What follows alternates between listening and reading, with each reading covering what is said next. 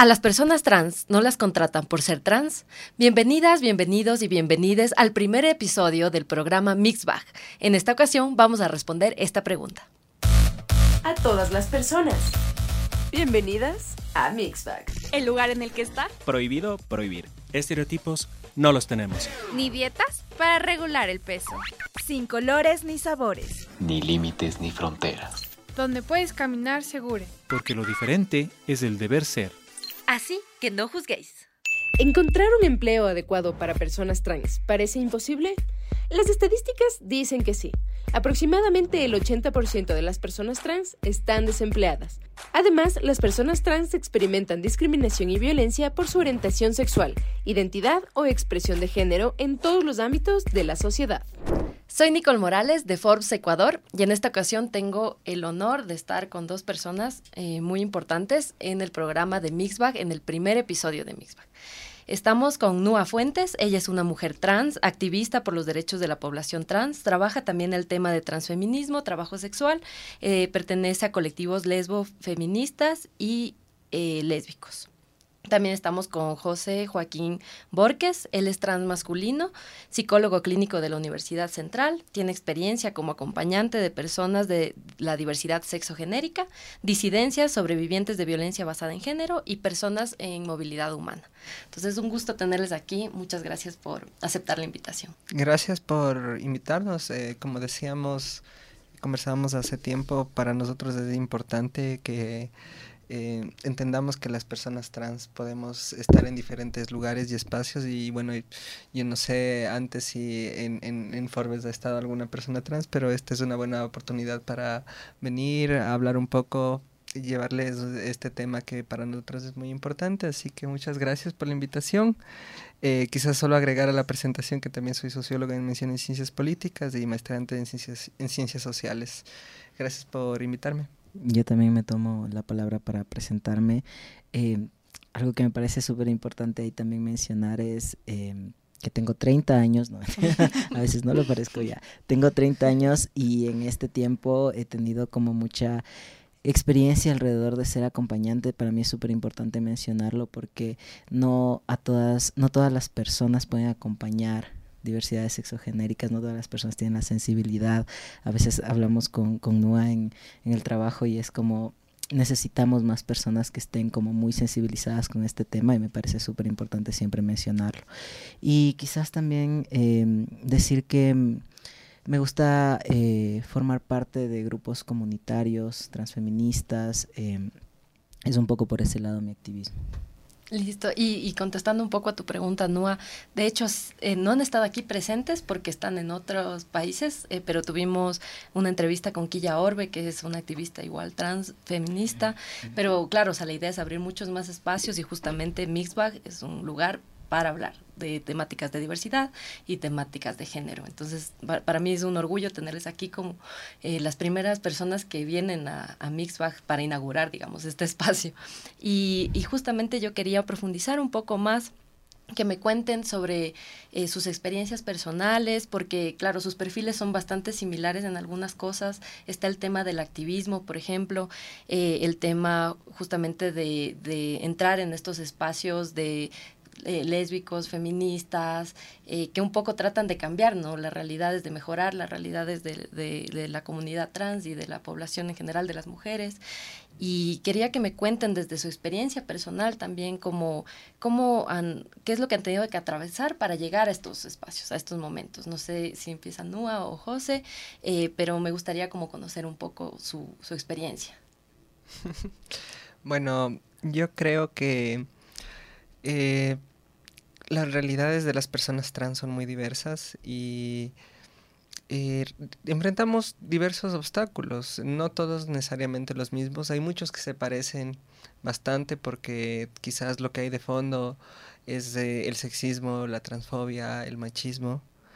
Y en ese sentido creo que todo camino tiene su dificultad. Yo eh, también debo aceptar que por suerte eh, he tenido ciertas oportunidades, eh, una familia que, que, en alguna medida me apoyó en ciertas cosas que me permitieron terminar mis estudios. Em, eh, y que también me pidió, me permitió acceder a otros espacios, ¿no? Entonces, yo no quiero decir que con eso necesariamente haya sido fácil, ni que incluso llegando allá haya sido ya finalizado y haya sido todo fácil, ¿no? Sí, igual enfrentarse a ciertas realidades es eh, el, ámbito laboral puede ser muy complejo para todo el mundo y más aún cuando eres una persona de la diversidad sexogenérica no entonces yo pasé mucho tiempo también trabajando en el sector público tuve la oportunidad eh, también de trabajar en formulación de política pública lo que me me dio también la oportunidad de estar en otros espacios luchar por ciertos temas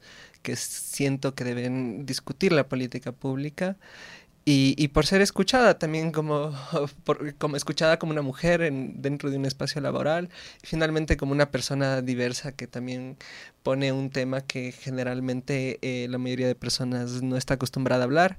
Entonces, eh, para mí sí ha, ha, sido una lucha en, en ciertos sentidos. Em, no he tenido que enfrentarme quizás a, a, a temas em, muy fuertes de exclusión que viven muchas personas trans, que actualmente es una realidad eh, que también sucede, pero también siento que eh, es todo un proceso para cada persona y mi proceso sí ha requerido un paso por, por, por, algunos lugares y ciertos esfuerzos, ¿no? Entonces, eso, eh, y por eso también siento que hay que celebrar estar donde estamos. Eh, si, si podemos tener un trabajo formal, si podemos venir a una entrevista, si podemos hablar desde la academia, eh, lo haremos y eso es algo que, que, que, siempre vamos a fomentar y vamos a celebrar.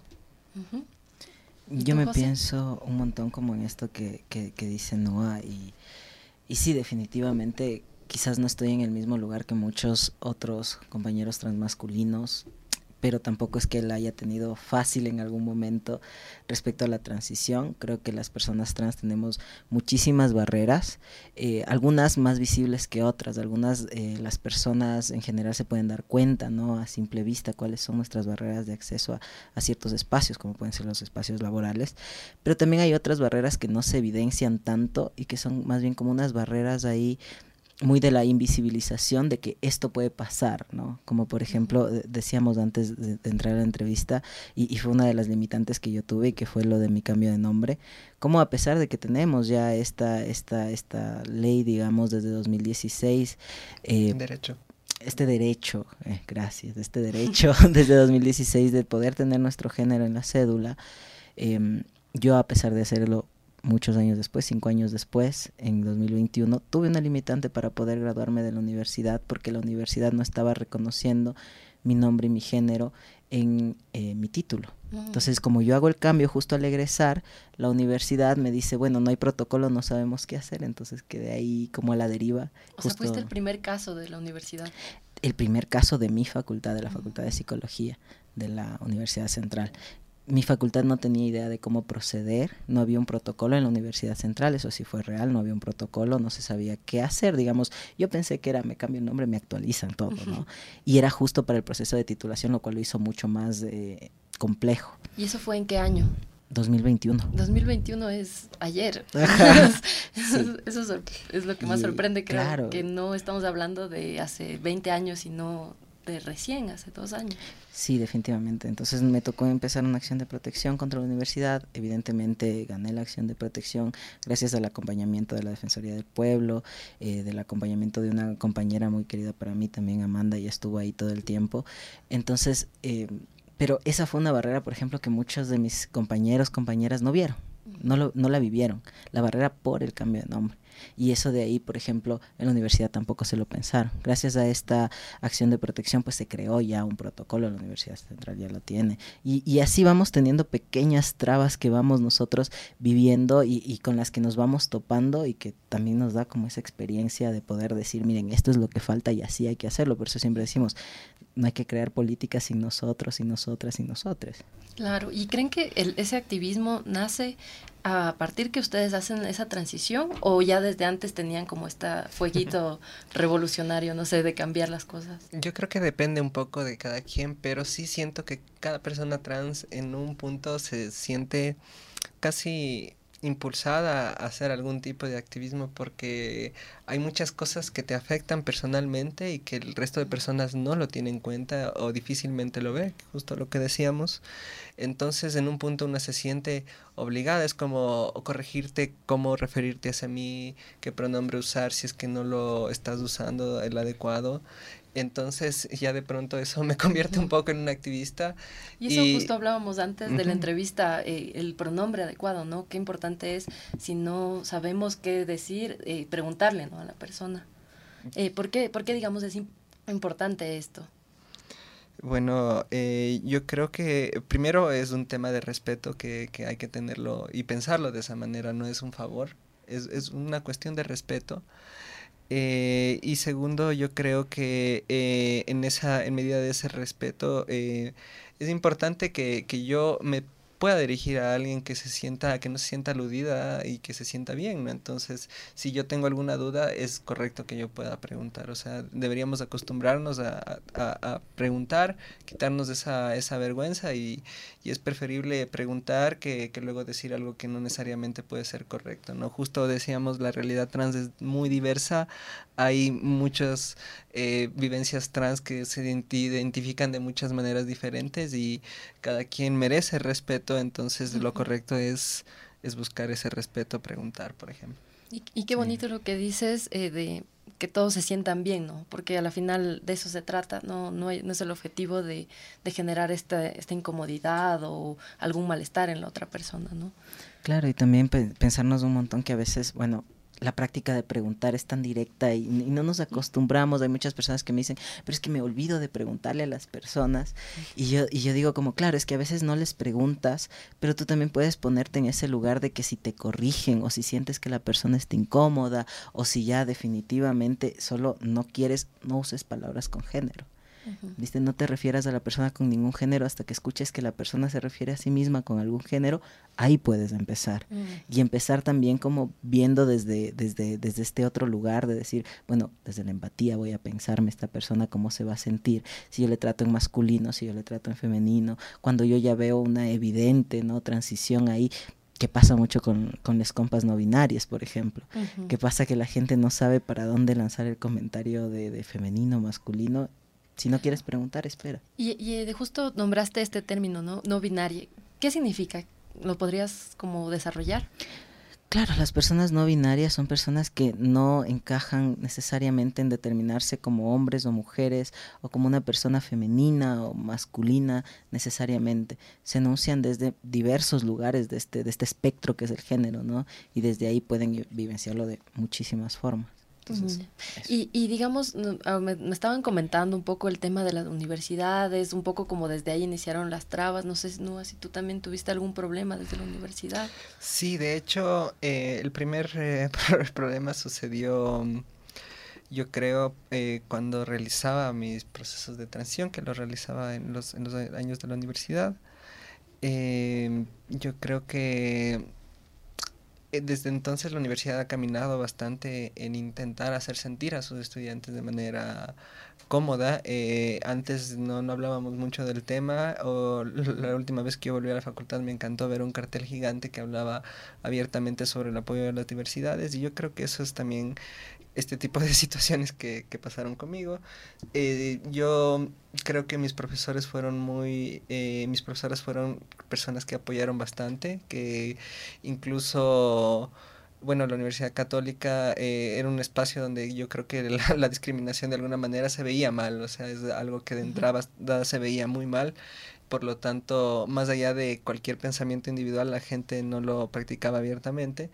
En todo caso, eh, lo que sí hubo mucho problemas del tema administrativo, eh, justamente cambio de nombres, eh, me provocó que tenga que ir como a tres lugares diferentes a, pedir cambio de nombre, a, hablar sobre esta situación, exponer una realidad privada que no se debería ser así. Y una y otra vez. Ajá, a la facultad, a la Secretaría General, al sistema de informática para que me cambien el sistema una cosa muy grande y finalmente todo termina cuando ya me deberían entregar haber entregado el título parece que hubo un error y el título salía a mi anterior nombre. Entonces a pesar de que ya había salido en el sistema que en em, en CNC tenía un código con mi nombre actual y demás. Eh, el, el, el, cartón en sí no se me lo han entregado todavía porque hubo eso que tenían que cambiarle el nombre. O y, sea, hasta ahorita no tienes Y, tu y yo lo, lo, lo perseguí algún un tiempo, como un año, y realmente ahorita me he des- despreocupado, ¿no? A pesar de todo eso, Flaxo ya me está escribiendo cada mes que, que dónde está el título. Y, pero es, también es desgastante porque es a cada rato ir a la, a la facultad eh, a, a pedir que me ayuden y tal vez no hay protocolo, no saben qué hacer. Posiblemente me van a pedir otra vez otro certificado en el registro civil, lo que implica otra vez ir a, a hacer burocracia, a pagar dinero, a, a explicarle a alguien por qué tengo este papel y pedirle que cambie mis datos. Lo que también es un problema, justamente lo que decíamos, y son problemas que no se, no se piensa mucho. Piensan que la transfobia, la discriminación es solo el momento que alguien te insulta, pues hay muchas formas y hay formas de, de discriminación y exclusión que son estructurales, que, que, es como este básicamente. Entonces, eso a mí también todavía no, no, no tengo mi título en, en, físico, ¿no? Ese es el problema. Claro, y este tema estructural es en el día a día, ¿no? O sea, la, las pequeñas cosas, que pequeñas entre comillas, que pasan y que afectan, ¿no? La vida personal. Eh, y digamos, o sea, esto surgió desde la universidad. Ya en la parte laboral, ¿cómo fue para ustedes esta experiencia? O sea, pasar de, de estudiantes ya a trabajar. ¿Cómo fueron tal vez sus primeros empleos? Y yo quizás tenía mucho esta duda de cómo voy a presentarme a trabajar cuando definitivamente yo no estaba llevando una transición, digamos, eh, donde yo soy una persona que pasa necesariamente por un hombre. Eh, por muchas razones, digamos, porque tengo un cuerpo muy diverso, porque no he podido acceder, por ejemplo, a una mastectomía, no sé si quiero acceder a una mastectomía. Uh -huh. Entonces, por todo eso yo decía, ¿cómo voy a la entrevista de trabajo? Y, y, y, a veces pedían, por ejemplo, me pasó la experiencia de que yo metí carpeta en un albergue en Ibarra y pedían particularmente hombres, por ejemplo. Ya. Y yo estaba recién graduado, en 2021, igual como hace casi nada. Eh, y pedían un psicólogo hombre, porque era el manejo en un albergue y el manejo en un albergue también puede tornarse complejo, entonces querían como un, un hombre entre esos. Y yo no sabía si yo tenía que decirlo, no tenía que decirlo, era pertinente decir que soy un hombre trans, un trans masculino, o no decirlo en ese espacio. Yo hice la entrevista, eh, me llamaron como al mes que me aceptaban, entonces cuando ya me aceptaron en este albergue, yo no sabía todavía si decirlo o no decirlo, y además yo decía, si yo entro en este espacio, eventualmente voy a tener que decirlo. La gente a la que yo me, me, me voy a, a, a, la que yo voy a atender, a la que yo voy a acompañar en este espacio, se va a dar cuenta, porque yo no puedo pasar puesto un binder, por ejemplo, que, que va a comprimir mi pecho, no sé, pues ocho horas, nueve horas en un trabajo de estos. Entonces yo tenía muchísimo ese miedo. Para mí ese es uno de los primeros miedos que tuve, que el lugar se entere, que el lugar no me acepte, que el lugar me despida después de enterarse. Y ahí viene este tema de la cédula, ¿no? Si no está tu nombre ahí o si la factura te dicen... Exactamente. El... Y, y, que, y que, por ejemplo, yo no sé cómo hace el manejo de datos del IES. Uh -huh. Porque yo en ese momento uh -huh. decía, ¿y ahora? ¿Y será que le mandan a mi, a mi, a, no sé, pues algo han de mandar un informe médico, algo me han de pedir? Y entonces yo me pensaba un montón eso de cómo es el manejo de datos del IES, si en algún momento yo pido, por ejemplo, una cita para ginecología. Uh -huh. Le van a mandar así como el certificado de me fui a la cita de ginecología. Me pensaba un montón esto y decía yo definitivamente tengo que decirlo, porque a mí se me va a notar pero yo no sé cómo va a aceptar este entorno de trabajo que yo soy una persona trans uh -huh. y cómo me van a aceptar o no a mí en el trabajo. Mi mayor miedo después de graduarme era, ¿y ahora dónde voy a trabajar? Porque me va a tocar decirlo. O sea, yo me sentía en la obligación casi que de decirlo en el espacio y que eso pudiese implicar un montón de cosas, desde problemas con compañeros y compañeras de trabajo, que pudiese implicar eh, temas con algún jefe, alguna jefa transfóbica, uh -huh. que pueda implicar temas eh, de que no puedo pedir permisos para temas de mi salud, por ejemplo, de mis citas de endocrinología, de mi tratamiento, o que me asumiesen dentro de estas lógicas muy misóginas de decir, como es hombre, entonces tiene que hacer ciertos trabajos, ciertos uh -huh. trabajos de más peso, de más carga, que si puede, que no sé. Claro, en, eh, enlazados con estos roles de género de Exacto. usted que es hombre, cargue Ajá. esto o haga esto. Exacto. Entonces yo tenía mucho miedo de que me ubiquen en ese lugar, uh -huh. de que este fuera a ser un tema, de que hay una barrera. Sí, yo tenía la idea de que había una barrera, pero me la estaba enfrentando como muy de frente, directo, en la primera vez que yo mandaba mi currículum para un trabajo así. ¿Y qué hiciste? Pues, bueno, no sé, no se dio el trabajo. Ya. Porque Pero la- le- les dijiste. No, hubo un motín en el Ah. albergue donde yo entré, Ya. iba a entrar. Entonces, Mejor como que no. ajá, entonces como que no, no se concretó. Después de eso entré al proyecto transgénero y he trabajado también con otras organizaciones, pero de derechos humanos, eh, mucho en el tema de género. Entonces como que no me he confrontado directamente a esta posibilidad de que ser transmasculino me ponga así la barrera pero de frente. Solo esa fue como la, la, la que yo dije, y ahora qué miedo que voy a hacer. Pero sí me vi en ese lugar de la angustia, del estrés, de pensarme qué, qué va a pasar, cómo se van a manejar mis datos, mi historia, mi información, qué nomás tengo que contar, hasta qué punto tengo que explicar. Y claro, y esa carga mental que implica todo eso. Y además, o sea, el hecho de que las hojas de vida te pidan una fotografía, ¿no? Es bastante como que eso fuera a interferir o, o no sé, eh, a, a- a- a que pase algo con la forma en la que tú vas a trabajar, ¿no? Claro. Eh, y- Sí. y, tú, Nua, no sé, ¿cuáles fueron, digamos, tus primeras experiencias en el tema laboral? Bueno, yo creo que lo que comenta José de, del miedo es algo generalizado. Yo también tenía mucha preocupación de cómo voy a hacer. En ese entonces tenía mi cambio de nombre, pero eh, existía, recién terminó de haber lo que es el cambio de, de género en la cédula. El género era básicamente una cédula única para personas trans, donde solo las personas trans tienen género, mientras el resto tiene sexo. Lo que implicaba básicamente que si tenía una cédula con género era una persona trans, o sea, era evidente. Y bueno, hay, hay un debate muy grande sobre cómo justo salió la ley y demás. Pero el, el tema era que a pesar de que tenía mi cambio de nombre, eh, eh, el empleador podría ver mi sexo legal. Entonces, eso era una preocupación. En la mm, cédula está. En la cédula estaba en ese entonces, ahora ya no. Eh, entonces, em, eso era una preocupación muy grande. Eh, escuché que estaban buscando en, un- en una institución pública una persona que sepa trabajar el tema de género, entonces, y yo, yo como postulé, eh, la persona que me atendió también eh, me sentí como un poco en esa obligación de decir que era una persona trans. Eh, y eso también es como algo muy injusto que a lo que muchas veces nos, nos sentimos presionados las personas trans. Y resulta que este hecho a esta persona en este caso particular le pareció como, como un pro porque decía, bueno, es un área donde justamente estaba enfocado a, sensibilizar y a grupos prioritarios, que decía, bueno, quizás sea bueno tener a esta persona y había otras personas que se de, de- que tienen discapacidad, que son de la diversidad étnica, entonces ahí con todos los diversos me pusieron a mí. Y lo- lo chistoso fue que en mi primera semana básicamente esperaban que haga una capacitación para decirles a todo el mundo cómo deben hacer el tema de las personas trans, cómo deben tratar, cómo deben discriminar.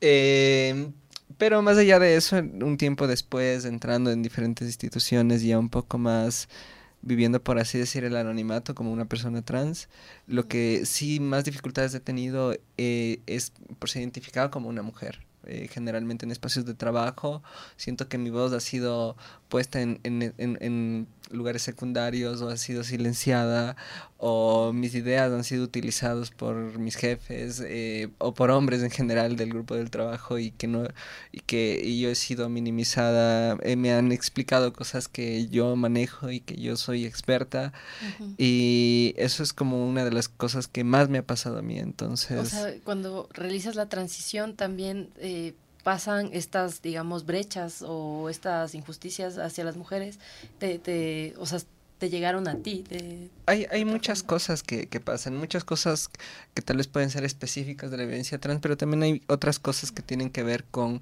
ser identificado como alguien masculino o femenino en los espacios, ¿no? Entonces, en el tema laboral, sí, a mí me pasó mucho eso, el acoso laboral, el acoso sexual también es algo que me afecta de, de manera bastante... De, de- de manera bastante eh, personal y, y además creo que, bueno, eh, como mencionar un poco como una acotación, yo siento que el espacio público te trata diferente cuando eres un hombre, cuando eres una mujer o cuando eres percibido como masculino y femenino. eh, yo recuerdo cosas tal vez de, de mi adolescencia, de, de, cuando estaba entrando a la U, que eh, en el espacio público, en, por ejemplo, poner un ejemplo, en el transporte uh -huh. o, o, en algún lugar, no tenía como mayor preocupación, pero en cambio siendo un sujeto femenino, sí hay... Eh, siempre hay vistas, siempre te están observando, hay el tema del acoso en el espacio público, incluso el tema, por ejemplo, algo como dormirse en un bus, que en algún momento lo hice, eh, es mucho más difícil hacerlo como chica porque también sientes más peligro, sientes que también estás, eh, eh, hay, hay, eres presa de ciertos de ciertos temas, ¿no? Como el acoso, incluso la inseguridad de manera más, más fuerte, ¿no? Entonces... Claro, y, uh -huh. y, y, y, como chica, o sea, yo recuerdo desde los 13 años ir por la calle se convirtió en un peligro porque eh, la verdad, o sea, las miradas, eh, la, la, que te toque alguien en la calle o cuestiones así, es algo que uno vive así y yo le preguntaba a mi hermano, por ejemplo, como, ¿y tú has vivido así como acoso en la calle? Me decía, no, a mí me da miedo que me roben, pero no, no como, no esa vivencia, no, ¿no? que le roben y que le hagan algo más. Eh, a nosotros se suma, o sea, yo, como... Yo también en eso tengo como la experiencia de que, claro, yo antes cuando habitaba la, el espacio público, eh, percibido como una persona femenina era súper distinto. Yo vivía acoso en los buses. Yo siempre dije, es que debe ser, no sé, pues mi cuerpo, qué será, cómo me he visto, qué será que ven. Así yo no tenía idea, ¿no? En esa época del colegio, así cuando no me pensaba nada esto del género, de la violencia. Y definitivamente desde que empiezo mi transición, ni siquiera mi transición hormonal, mi transición hacia verme como un sujeto masculino en el espacio, una transición social, yo cambio mi forma de verme, mi forma de vestir, ¿no? Uh -huh dejé de vivir eventos de acoso sexual en espacios públicos. Yo dejé de vivir, qué bestia, pero pasaba de vivir eventos casi semanales, así porque yo cogía muchísimos buses y todo, uh -huh. a no vivir uno solo. Oh, qué loco. Y ahora... Un cambio extremo. Brutal, pero pasa en cambio que cuando me perciben en la ambigüedad, cuando no saben decir si soy hombre o mujer, porque evidentemente mi cuerpo me delata por unas y otras formas, uh -huh. vuelvo a recibir acoso tanto por la no definición como por, me imagino yo, el volverme a ubicar en ese lugar de lo femenino. O sea, me ha pasado, mm. pero específicamente cuando identifican que no soy un hombre cisgénero. Yeah. Ahí es cuando vuelvo a vivir este lugar de la vulnerabilidad y digo, claro, es evidente, la feminidad y lo no cis masculino está ahí. Creo sí. que eso ya nos dice mucho de cómo funciona el sexismo y la el, violencia. El sistema, ¿no? La, la, parte estructural que se mencionaba. Y, sí. y, no sé, ahí, José, una pregunta.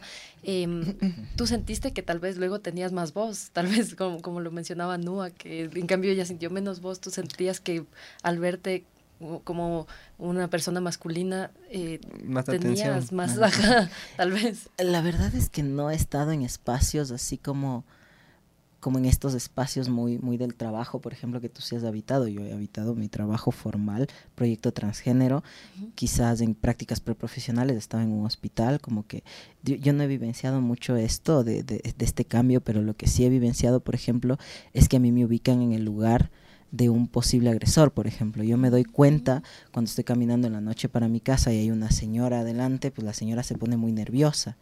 Entonces yo, yo empiezo a caminar como más lento y dejo que la señora se vaya porque es como un señor tranquila. Ajá. Lo que uno también entiende, ¿no? O sea, entiende, porque ya te pasó claro, en algún momento. Definitivamente. Y trato de ser como muy cuidadoso, eh, por ejemplo, en los buses, de poner siempre como la mochila delante de mí para que no sientan o piensen que me estoy acercando, no sientan esa intromisión cuando el bus va muy apretado, por ejemplo, y tengo uh -huh. que definitivamente pararme cerca de alguien, trato de buscar así como maneras de que no, no, no se sientan en ese lugar del riesgo, del uh -huh. que va a hacer algo, y es como, no, yo definitivamente sí veo, ¿no? Ese cambio de decir, hay una persona masculina en el entorno, entonces yo sí soy como no sé, incluso en los espacios eh, feministas, de, de, de, poner también ahí, que siento que no tendría que ser un poco así, pero yo pongo ahí, soy transmasculino, así como yo estoy desde este lugar y esta es mi, mi enunciación política también. Ya, y, y, claro, o sea, esta, la violencia es algo que nos atraviesa, ¿no? A las disidencias, a las mujeres, y,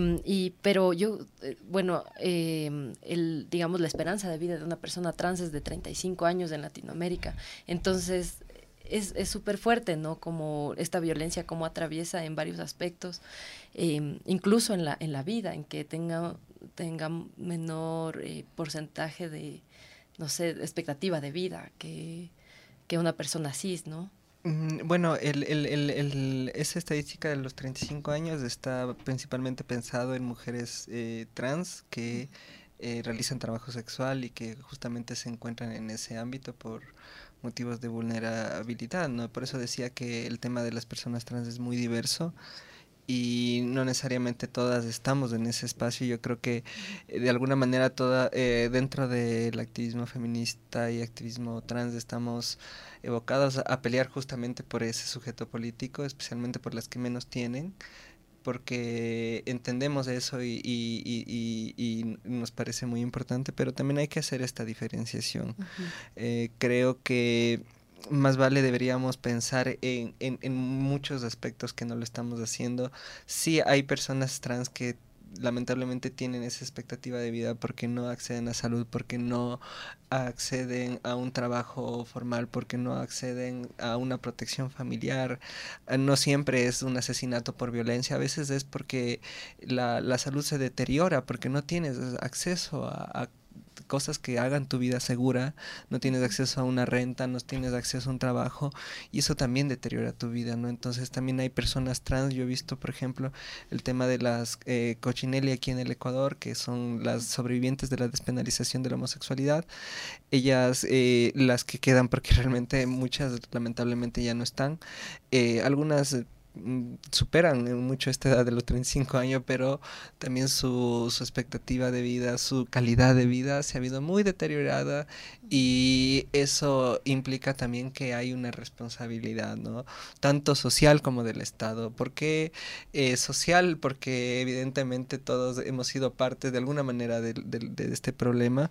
¿Y por qué del Estado? Porque el Estado tiene responsabilidad en garantizar el ejercicio de derechos. Si no se garantizó mi derecho a la educación, si no se garantizó mi derecho a la salud, si no se garantiza mi derecho al trabajo por cualquier motivo, porque me discriminan, porque me violentan, porque no es un espacio seguro, entonces el Estado tiene responsabilidad y en el caso de las Cochinelli tiene la oportunidad de generar una reparación histórica por todo lo que vivieron estas personas en la penalización. Así que valga el momento para decirlo y, también tener en cuenta que, que sí hay realidades así como la que dices que merecen respuesta del Estado, de la sociedad, de nosotros como sociedad ser empáticos, entender por qué es importante y, y, y, bueno, y también eh, un poco pensar en estos otros problemas como los que decíamos eh, con José y conmigo, o sea, también problemas que son importantes, que también dificultan eh, la vida de, de, personas trans y también no te permiten tener seguridad en muchas cosas, seguridad jurídica, seguridad en, en cómo voy a tener mi, mi vida, mis aspectos formales, cómo puedo también, por así decirlo, cómo puedo construir mis sueños. O sea, las personas trans no solamente eh, aspiramos a eh, tener el mínimo de vida, eh, un sueldo básico, que eso también deberían tener muchas, pero también tenemos el derecho a soñar y poder intentar construir nuestros sueños y eso creo que estamos haciendo y intentando pelear por ello. Claro, y yo por otro lado ni siquiera sé cuál es mi expectativa de vida no tenemos una idea de cuál es la expectativa de vida transmasculina porque no estamos en el mapa. Las transmasculinidades han sido tan invisibilizadas por todos lados que incluso aquí en, el, en este estudio de, que hizo el INEG en 2013, me parece, la cantidad de personas transmasculinas que entrevistan es mínima a comparación del resto de identidades. Es totalmente, no podemos sacar una estadística real de haberle hecho la encuesta, qué sé yo, a 28 personas transmasculinas. Entonces, definitivamente ni siquiera estábamos en el mapa en ese momento. Yo espero que con el censo de ahora pues estemos más evidenciados por ahí eh, quienes habitamos las transmasculinidades, pero definitivamente no tenemos información.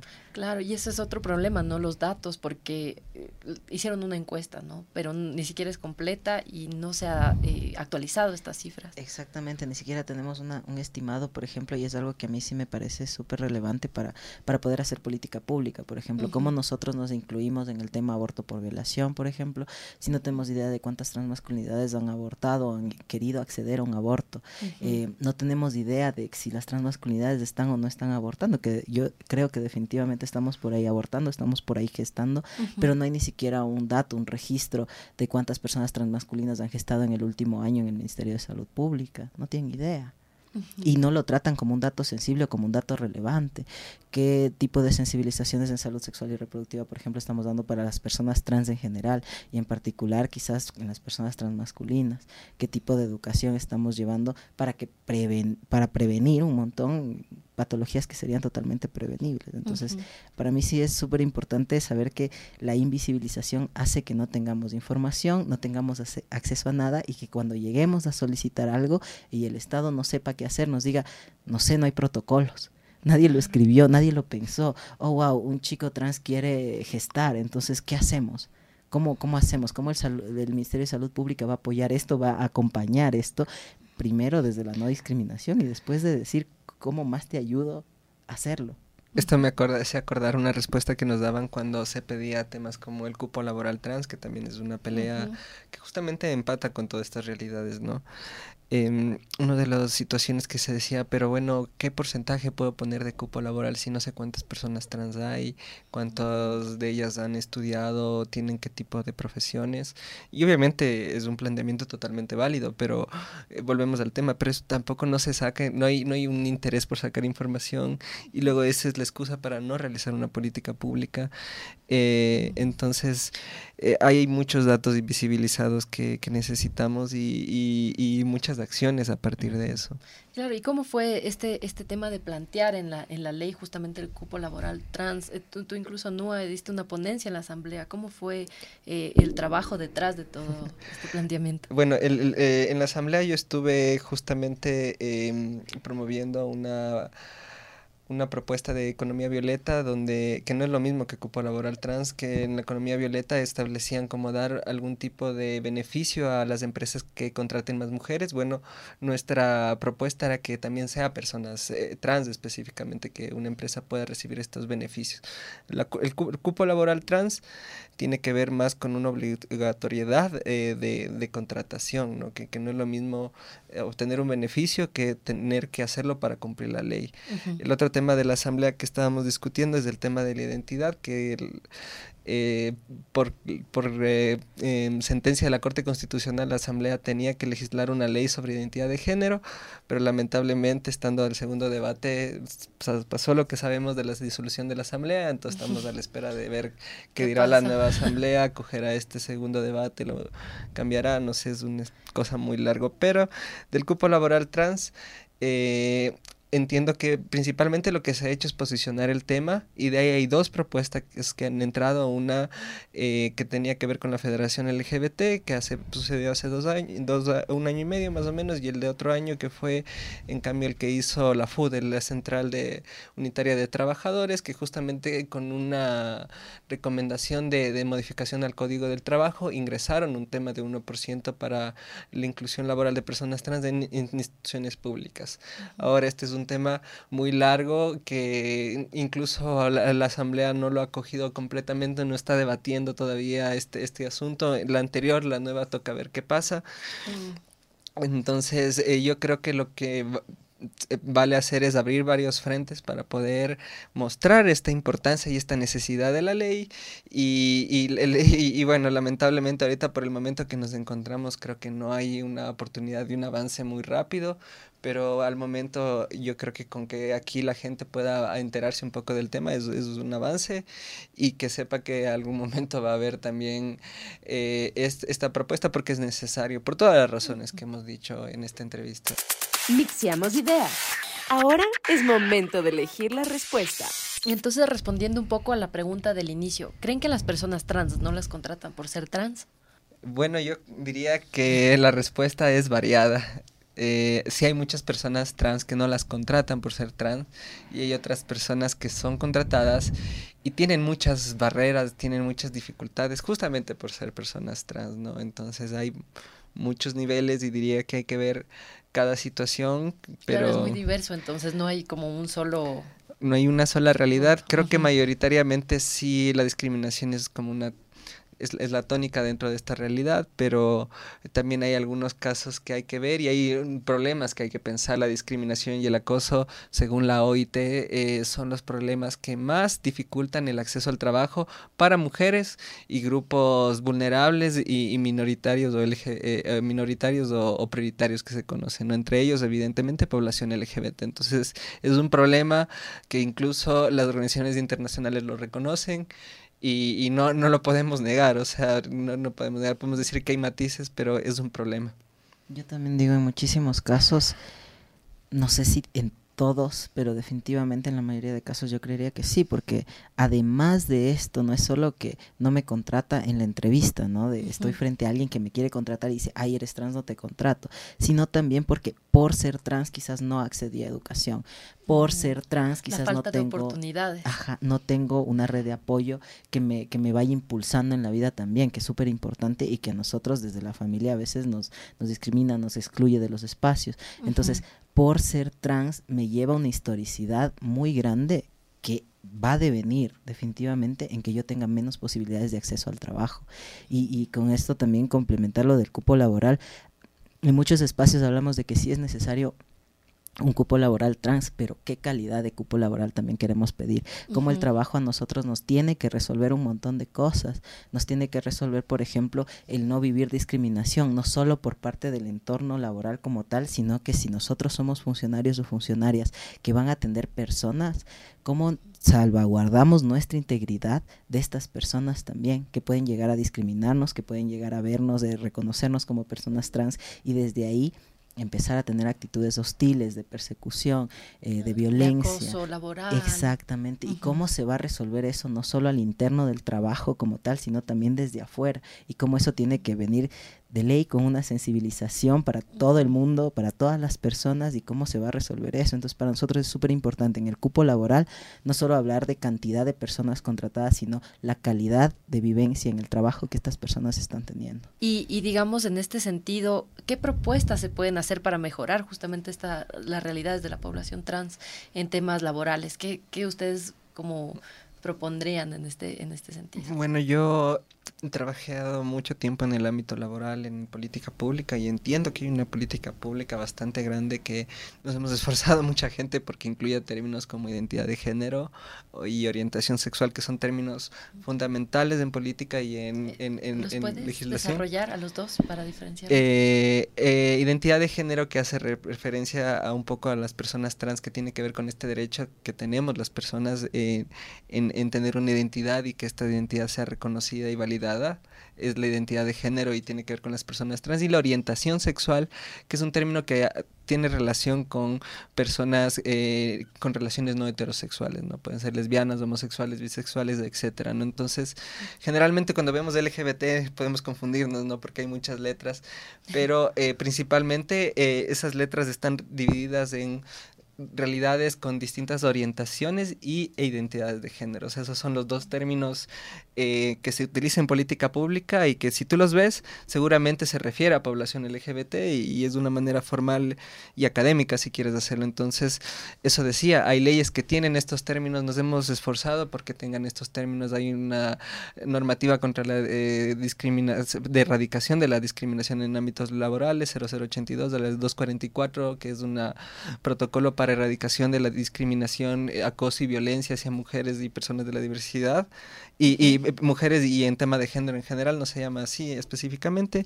En la Constitución. En la Constitución que justamente este en el 2008 mucha gente se esforzó porque hayan esos términos. La Constitución dice que está prohibido discriminar por muchos temas y entre ellos dice por sexo, por género, por identidad de género y orientación sexual y no es porque repitieron dos veces o que pusieron letras de más, es que esos términos son importantes justamente para eso. Y, y además, ¿por qué está ahí, no? Porque obviamente existía estos eh, problemas de discriminación, de temas de odio, también se habla en la Exactamente, entonces cerrando la idea, eh, eh, todo esto para decir que si hay una política pública, falta una mejor implementación, creo yo, falta un control. uno de los últimos pasos de la política pública también exámenes, la rendición de cuentas, saber qué tal me fue una ley, cómo hago para que sea mejor, qué mecanismos necesito, cómo controlo que la gente cumpla esta ley y creo que en eso lamentablemente sí ha fallado. Obviamente habrán más normativas que mejorar, habrá más enfoques que perfeccionar en estos temas de eh, laborales. Yo sé que es un ámbito muy difícil y en mi experiencia sé que hay muchas personas trans que han vivido muchas situaciones que se me va el tiempo para poderlas mencionar. Eh, entonces creo que hay una respuesta muy variada. ¿no? Yo, yo principalmente hablaría de protección. y, y, sensibilización e inclusión. ¿no? La, la, protección, leyes que nos protejan de la discriminación, eh, la inclusión, leyes que nos incluyan y finalmente eh, eh, leyes que nos hagan sentir seguros, ¿no? que nos den la seguridad para poder estar en este espacio creo que no lo abordó casi que totalmente su es la experta. Eh, pero yo quizás también desde mi experiencia lo que lo que falta muchas veces no solo en el ámbito laboral, pero es uno de los de los principales es la sensibilización a la población en general.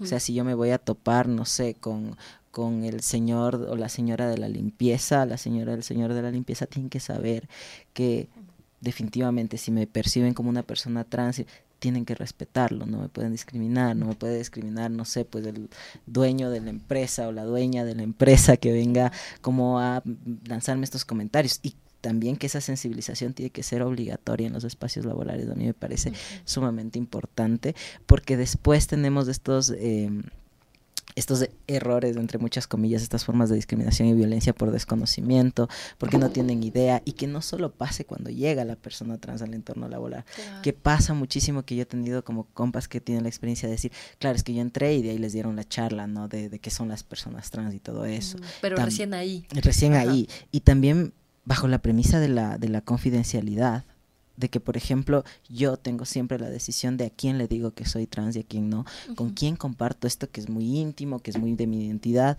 porque no siempre con todas las personas del entorno laboral me voy a llevar. Entonces la confidencialidad es sumamente importante porque si no yo tengo chismes de oficina donde andan diciendo por todos lados que, ay, el tal es trans. Es que ha sido trans, ¿viste? Era mujer. Y entonces estos comentarios se dan en entornos laborales. Yo he tenido muchísimos chicos, muchísimas chicas que me cuentan que estas cosas pasan y que además, ¿cómo reacciono yo ahí? ¿Cómo la empresa, el lugar de trabajo, la institución donde estoy me va a proteger después de esto, después de este, de este evidente... Eh, no sé, forma de, divulgar quién soy, cómo estoy, no sé si estoy listo. A mí me ha pasado que hay gente que me saluda muy bien las primeras veces en ámbitos laborales así, y luego obviamente mucha gente comenta estos temas porque les encanta ese ah, tipo de asuntos, y luego cuando se enteran van a ver si es que descubren, si se nota dónde está, es, es, buscando si, tienes o no tienes. qué rasgos, o, a ver dónde, dónde es que se te, se te nota y, es una cosa bien fea. Claro, un tema empiezan de a cambiar los, los pronombres. O sea, de lo que antes te trataban totalmente en tu pronombre, ahora empiezan a tener errores. Y se confunden, ajá, de pronto de la nada. Y lo que me pasa mucho con, con hombres principalmente es que la primera vez están así como muy adecuados, incluso hasta como atentos. Y luego es como que por poco me dan la mano así a lo lejos. Que vaya pegada. Ajá, como que tienen miedo que algo va a pasar. Y es como... Es terrible, es terrible. A mí también me, me, ha pasado como en entornos así, donde la gente no sabe dónde ubicarme y cuando me ubican en el masculino es como el trato tosco, como de que fue así. y, cambia, ajá, y asumen, a mí me ha pasado un montón y ahí yo noto la misoginia y por eso soy tan así como de, ¿qué, qué onda con estos manes? Que me empiezan a hablar, no sé, de, de, de, mírale a la compa cómo está caminando así de no sé qué. Y Una forma de aceptarte como hombre. Como tratando de, hacer, de armar ahí el pacto patriarcal de, de, de, loco. vamos, vamos a ver. A las chicas, claro, definitivamente, de vamos a verle, y vamos no a le digamos a nadie. Claro, y yo así como me quedo como de, estás mal, loco, ¿qué te pasa? Así, déjale en paz. Y los manes se quedan como asombrados y después como, saben, soy transmasculino, dicen, ah, con razón con razón no cayó en esta lógica que yo ya sé que los hombres sí. Entonces eso pasa, es como terrible. Y viene otro tema de qué lógicas de masculinidad y rituales de masculinidad tienen los hombres, que también hay un tema. Claro, eso es un tema complejo. No, no, y uno, y uno que, que, a veces como no, no se nota, o sea, yo a veces digo, a veces se nota, a veces no se nota, y cuando me asumen como masculino me intentan meter en eso, y yo así como de, loco, estás mal de la cabeza, así como, eso me parece terrible, ¿qué diablos estás haciendo? Y cuando se sienten cuestionados empiezan a verte con cara de ¿qué, qué te pasa a ti? Así como Ajá. tú eres el que está mal aquí. Y luego les hace sentido cuando digo, soy transmasculino, así en la reunión o en lo que sea, dicen, ah, ya. Es que sabes, un no". hombre de verdad, entre comillas, Mm, si ajá. hubiese aceptado el Exacto, acoso. Claro, claro. y lo hubiese normalizado. O no te hubiese cuestionado en últimas. O sea, O te sigo el juego así de callado. no digo nada, fin. Ajá, ¿Viste? claro, y eso pasa también, o sea, como feminista, cuando ves, al, al, no sé, chistes misóginos o cosas así, no te ríes. y- Claro. Y es como una ofensa, ¿no? Es Y como, no sigues el ¿por juego qué y no te se ríe? paras. Ajá, La como, ¿qué le pasa? loca. Y, y, y, bueno, yo quiero resaltar una frase que justamente estaba, escuché en una conferencia que dio NUA que decía, existimos cuerpos distintos y merecemos derechos iguales. Entonces yo, me, encantó esa frase, me, me llegó en lo más profundo. Es, una parafraseada de una frase Ah, de sí, Elizabeth es la parafraseada de la parafraseada. Ajá, de, de que, es, que es un eslogan que usa cuerpos distintos. Y, y me gusta porque también habla de interseccionalidad. O sea, sí, hay, hay cuerpos distintos por muchas situaciones. Quizás eh, habemos cuerpos distintos porque tenemos un cuerpo distinto en términos de, de- de- de- de sexo, de género, de genitalidad, pero también hay cuerpos con discapacidad, diversidades funcionales, hay cuerpos que- eh, con diferentes etnias, de, no sé, hay muchas Cuerpos gordos. cuerpos Claro. con distintos pesos. Entonces, eso es eh, lo que tiene que ver y, y yo pienso que esa es una lucha en la que deberíamos entrar todos, ¿no? Que de, por esa diversidad en el más amplio de los sentidos. Eh, que cuando hablemos de diversidad no solo hab- hablemos de, de personas indígenas o de personas trans, sino hablemos de todos. Y, y pensar que, aunque somos diferentes, y esto también es una frase muy cliché, eh, merecemos derechos, ¿no? Y, y merecemos una igualdad de derechos y acceso a, a- a- a ellos, ¿no? Entonces eso es lo que quiere englobar y, y esa es una bandera de lucha que la tomamos también como transfeministas. Y, y justo yo quería que, ok, ya te me adelantaste, ¿no?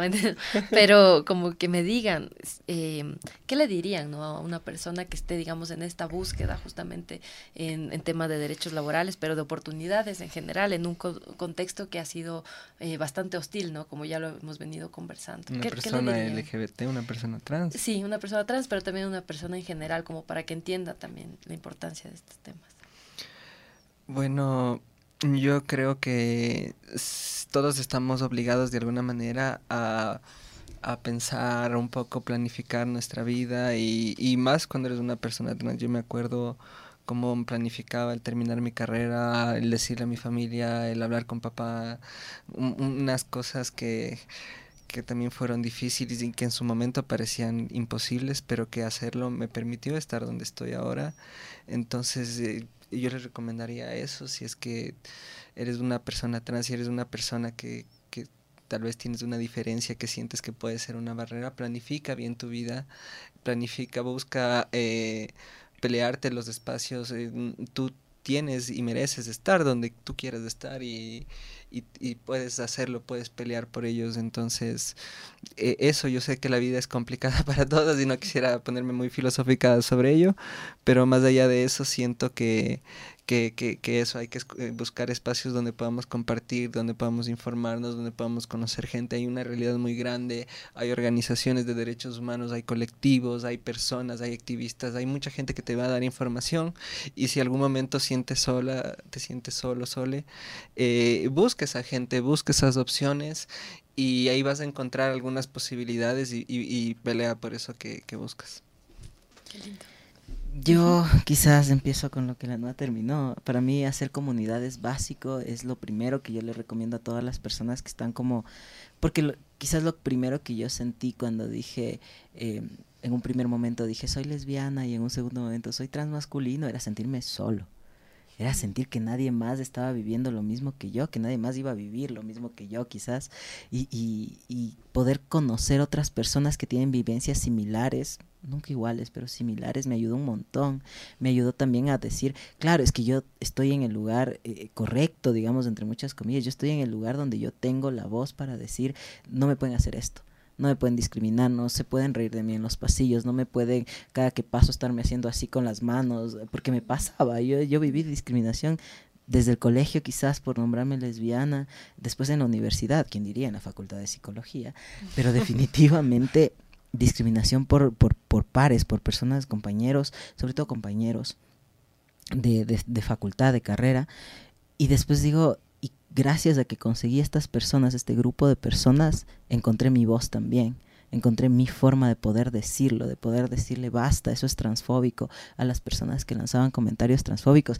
Y ahí, la transfobia está en todos los espacios, eso sí no lo duden. Yo he encontrado transfo transfobia en espacios cis, en espacios... Eh, LGBT. feministas, en espacios LGBT. Yo, yo pensé que... Que, que son espacios que, seguros, Claro, que, que, el feminismo iba a ser el espacio seguro, pero definitivamente no. También hay muchísima transfobia y además transfobia que busca ser justificada, que busca uh -huh. encontrar su lugar en justificaciones y hay personas que la reproducen un montón y esas personas acaban siendo personas no seguras para mi entorno, para mi espacio, pero encuentras tu comunidad y desde ahí alzas la voz. Desde ahí encuentras tu voz para poder decirlo, porque quizás cuando yo me sentía solo no tenía la voz para decirlo, yo solo aguantaba los golpes como venían.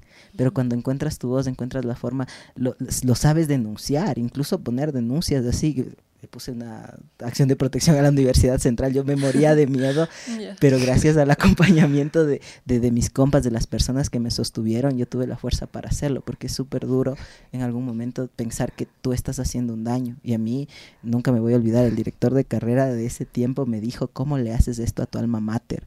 Y yo solo le decía, ¿cómo mi alma mater me hace esto a mí? Claro, Así claro. como, no me pongan en el lugar de que yo soy el malo aquí, porque son las otras personas las que discriminan y no lo aceptan, no lo ven, no lo quieren ver.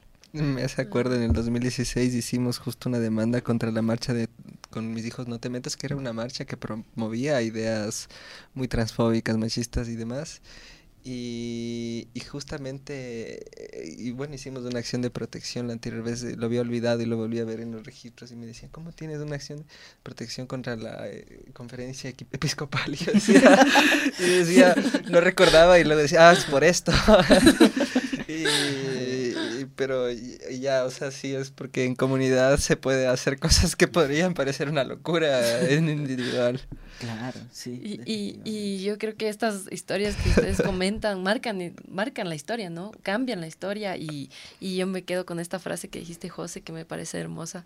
Encuentras tu comunidad y alzas la voz, ¿no? O sea, desde este trabajo conjunto, que es, somos más fuertes en conjunto. Y, y bueno, con esas ideas finales terminamos este podcast, no sin antes agradecerles de todo corazón que hayan estado aquí en el primer episodio de Mixbag.